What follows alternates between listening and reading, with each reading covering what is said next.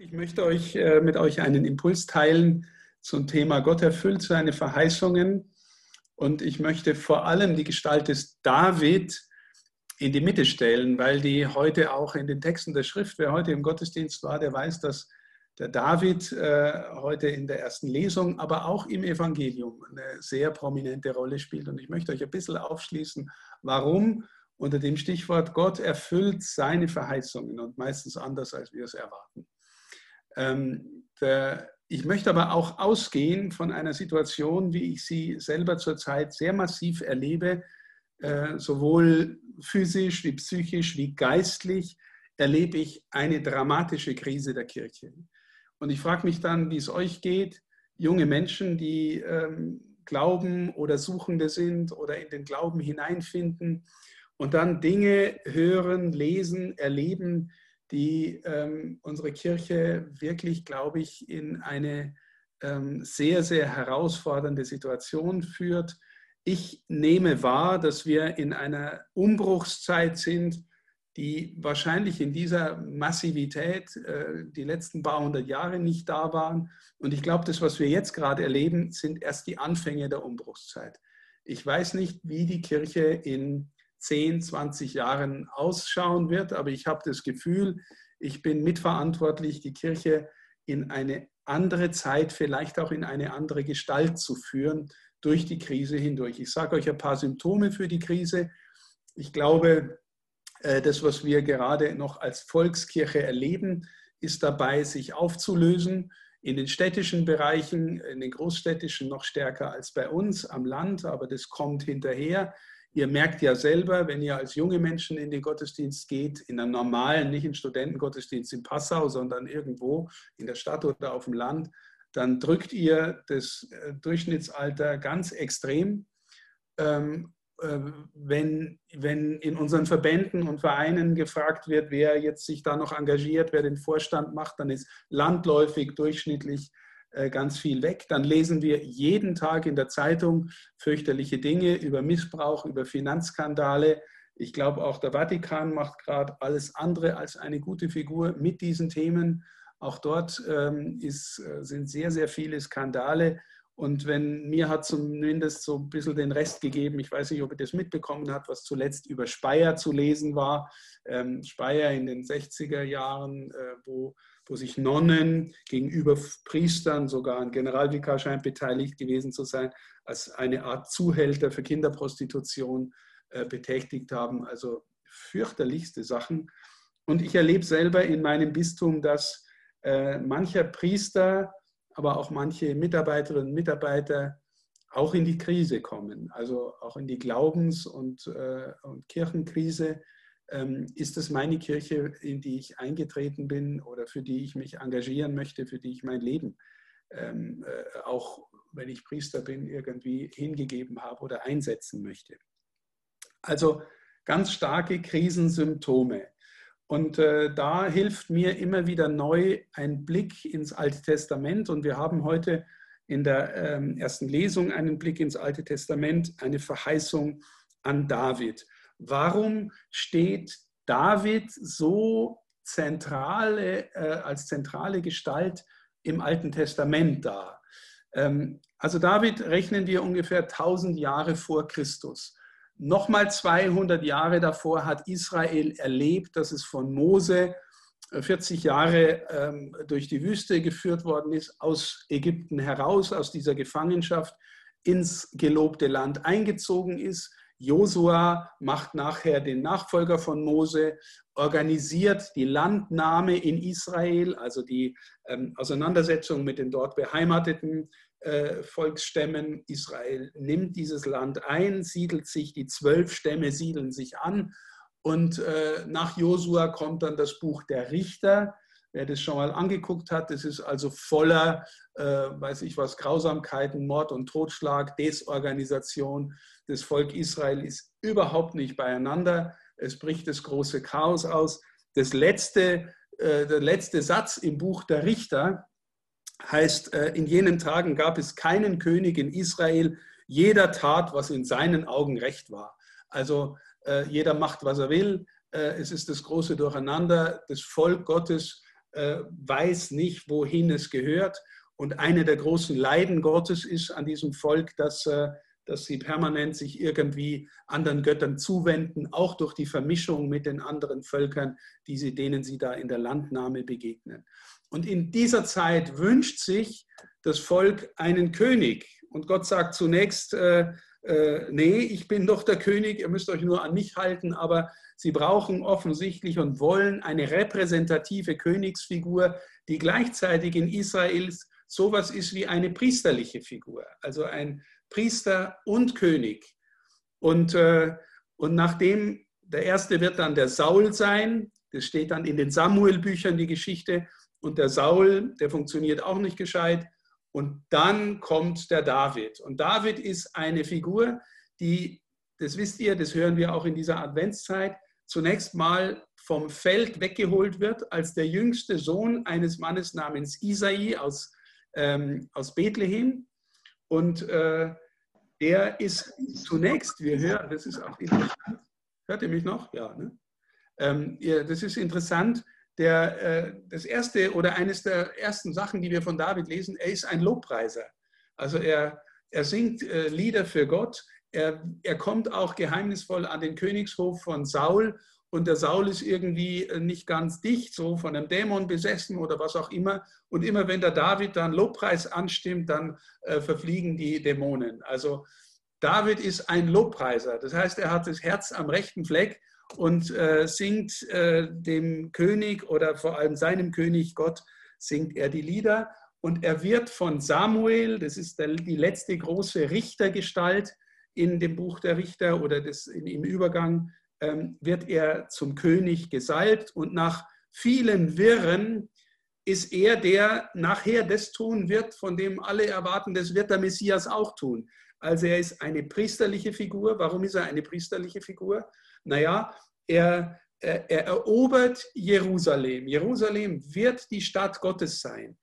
Er nimmt Wohnung auf dem Zionsberg und baut dann äh, oder fängt an, sammelt die Materialien, den Tempel zu bauen. In jedem Fall holt er die Bundeslade nach Jerusalem und lässt dort Hunderte von Lobpreisern aufbauen, die vor der Bundeslade Tag und Nacht beten, Tag und Nacht anbeten, Lobpreis halten. Äh, und er äh, organisiert die Bundeslade und zieht selber mit der Lade in, in Jerusalem ein, tanzt und singt und hat dabei auch priesterliche Gewänder an. Also David ist der, der gewissermaßen die Mitte des Kultes, den Wohnort Gottes in Israel, in Jerusalem gewissermaßen ähm, bewerkstelligt hier wird der Wohnort Gottes sein. Hier wird es nachher heißen in den Psalmen, dass alle Völker zum Zion hinziehen. Ähm, es wird sogar heißen, dass jeder Mensch dort geboren ist. Also Jerusalem wird etabliert durch David, die priesterliche Gestalt als Mitte äh, Israels, aber auch irgendwie geheimnisvoll als Mitte der Welt. Hier wohnt Gott. In diesem Sinne ist David die große Gestalt eines priesterlichen Menschen. Gleichzeitig ist er aber der König. Und König heißt in Israel zwei Dinge. Er einigt die Stämme Israels wieder, die zwölf Stämme. Er bringt die zusammen ähm, und äh, er stellt den Frieden unter den Stämmen Israels wieder her, einigt sie und zweitens, er besiegt die Feinde. Ähm, also der Messiaskönig wird erwartet, dass er gewissermaßen den Kult wiederherstellt, die Gottesverehrung wiederherstellt. Er, er, er sammelt Israel und er besiegt die Feinde. So, David ist ein, ein König nach dem Herzen Gottes, heißt es immer wieder. Wir werden nachher, äh, oder wir, nicht wir, aber wenn ihr die Schrift lest, äh, werdet ihr sehen, auch er funktioniert nicht völlig richtig. Auch er ist ein Ehebrecher und nachher lässt er auch äh, den Hethiter Uriah umbringen, damit er die Bathsheba heiraten kann oder sie in sein Harem holen kann und sowas. Das ist auch alles nicht wirklich in Ordnung, natürlich. Und nachher äh, wird auch David seine Schwierigkeiten kriegen. Äh, das Schwert verschwindet nicht von seinem Haus, äh, so prophezeit ihm äh, dann äh, Gott, dass er gewissermaßen durch dieses Fehlverhalten auch nicht der große König bleibt. Aber ganz wichtig, Gott schließt mit einem Bund und gibt ihm die Verheißung dem David, ähm, dass er ihm ein Haus bauen wird. Wenn ihr heute aufgepasst habt in der ersten Lesung, falls ihr im Gottesdienst wart, da, da überlegt David, ja, also äh, die Lade Gottes wohnt in einem Zelt, ich wohne in einem tollen Palast aus Zedernholz, ich will ihm auch einen Palast bauen. Äh, der Prophet sagt zunächst, der Nathan, ja, du bist, ähm, Gott liebt dich, mach, was du für richtig hältst. Aber der Prophet kriegt dann die Weisung, nein, äh, das wird sein Nachfolger machen, äh, der, sein leiblicher Sohn wird mir den Tempel bauen. Aber sagt dem David, ich werde dir ein Haus bauen und das wird auf ewig Bestand haben. Also das bedeutet gewissermaßen eine Zusage an die davidische Königslinie, dass, aus diesem, dass dieses Haus ewig Bestand haben wird, dieses Geschlechterhaus. Ne, wenn ihr ähm, heute noch zum Beispiel an das Haus äh, Bourbon von Frankreich denkt oder an das Haus Windsor, so sagt man über Königshäuser, Geschlechterabfolgen. Bei uns gibt es auch noch Adelsgeschlechter, Haus sowieso, Haus sowieso. Die haben meistens keine politische oder sonstige äh, Macht mehr. Aber so spricht man in Adelskreisen über das Haus sowieso. Also Gott verheißt dem David mit seinem Bund, dir werde ich ein Haus geben, das auf ewig Bestand hat. So, das mal dazu. Das war vor 1000 vor Christus. Tatsächlich hat das Haus David, das Königtum Davids, äh, nachher noch ungefähr 400 Jahre Bestand.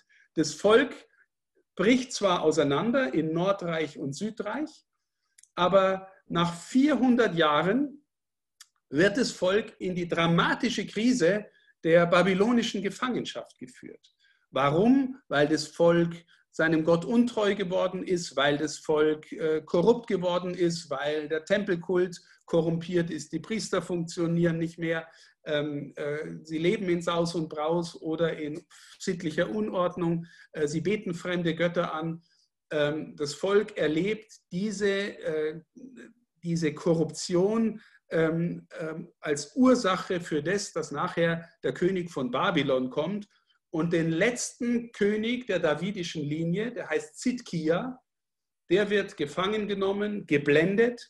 Seine beiden Söhne werden zuvor noch vor ihm niedergemetzelt und er wird in die Gefangenschaft geführt. Das Ende der davidischen Linie.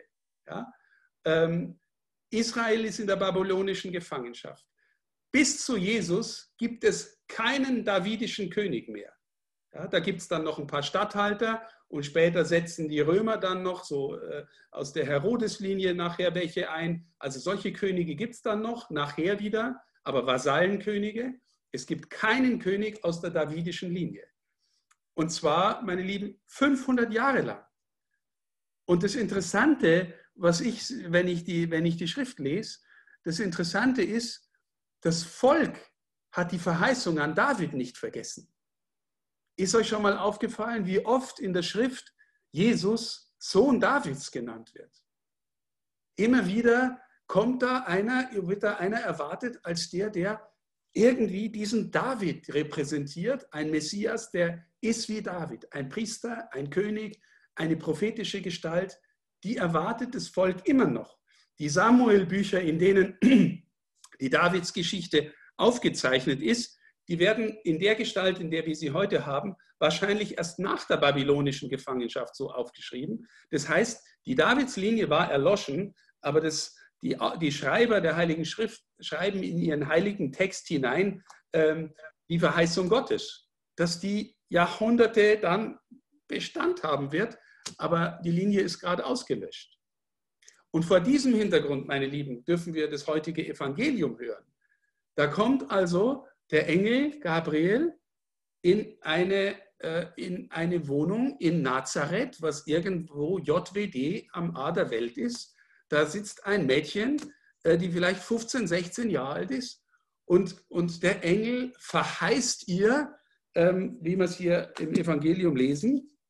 Ähm, Fürchte dich nicht, Maria, du bist die Begnadete. Das ist etwas, was äh, du bist voll der Gnade. Das griechische Wort ist ein, ein unglaublicher Ehrentitel, der in dieser Massivität so nie mehr an eine Person im Neuen Testament gesagt wird oder im Alten. Wir, wir übersetzen, wir beten das in jedem Gegrüßet seist du Maria. Sie ist voll der Gnade. Sie erschrickt und ihr wird verheißen, du wirst einen Sohn gebären. Und jetzt, was wird über diesen Sohn gesagt? Er wird groß sein, Sohn des Höchsten genannt werden. Gott der Herr wird ihm dem Thron seines Vaters David geben. Ah, wisst ihr, wir mit normalen katholischen Ohren überlesen das immer. Einem Juden im ersten Jahrhundert klingelt da alles. Gott der Herr wird ihm den Thron seines Vaters David. Aha. Und wenn ihr dann mal vorher die Genealogie im Lukasevangelium und im ähm, Matthäusevangelium wird der Stammbaum Jesu aufgezählt. Da ist ganz wichtig, dass am Schluss rauskommt, dass in der davidischen Linie der Josef ein Sohn der davidischen Linie ist, ein Mann des Hauses David. Und die Maria wird praktisch durch Heirat mit dem Josef äh, Teil der David, davidischen Linie. Ja, also hier wird angesagt, hier kommt der, Gott der Herr wird ihn dem Thron seines Vaters David geben. Er wird über das Haus Jakob herrschen in Ewigkeit. Das Haus Jakob sind die zwölf Stämme, die zwölf Söhne Jakobs, das heißt, das ist Israel. Das Haus Davids, der Thron Davids ist gleichzeitig das Haus Jakobs und seine Herrschaft wird kein Ende haben. Deshalb wird auch das Kind heilig und Sohn Gottes genannt werden. Also, äh, was ich sagen will, äh, die davidische Linie ist erloschen für ein paar hundert Jahre und auf einmal taucht einer auf und Israel hat es noch im Herzen und im Kopf und sie hören und verehren ihn als den Sohn Davids. Jetzt die messianischen Aufgaben.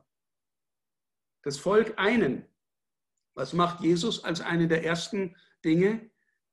Er sammelt zwölf Jünger um sich. Warum? Naja, die sollen die zwölf Stämme Israels vertreten. Das ist eine Sammlungsbewegung für Israel.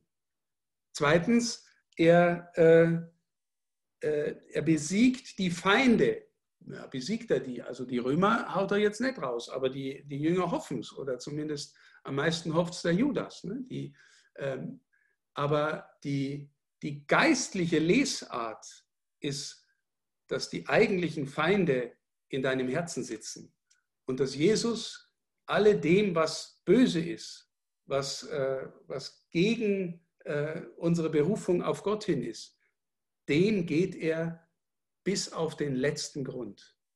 Die Abwärtsbewegung Jesu, die ist nicht an Weihnachten zu Ende, als er da in einem Viehstall im Dreck geboren wird, sondern die geht immer noch weiter. Die geht äh, bis ans Kreuz und sie geht bis zum Abstieg in das Reich des Todes, wie wir im Glaubensbekenntnis beten.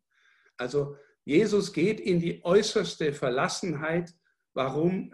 Um die Seinen wieder heimzuholen, um sie zu sammeln um die Feinde zu besiegen, die dazu führen, dass sich Israel, dass sich das Volk Gottes zerstreut. Und das Volk Gottes zerstreut sich nicht einfach, indem der eine da wohnt und der andere da wohnt, sondern indem sie sich von Gott entfernen.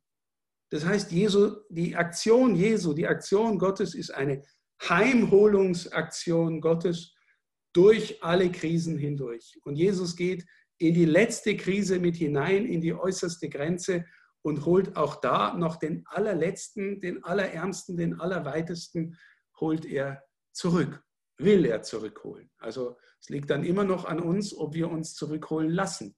Aber ähm, es ist nicht so, dass du so weit von Gott wegrennen könntest an einen Ort, wo wo Gott dann gar nicht mehr da wäre, sondern er hat seinen Sohn so weit rausgeschickt, dass du, egal wo du hinrennst, ihm immer noch in die Arme rennst wenn du es willst. Ne?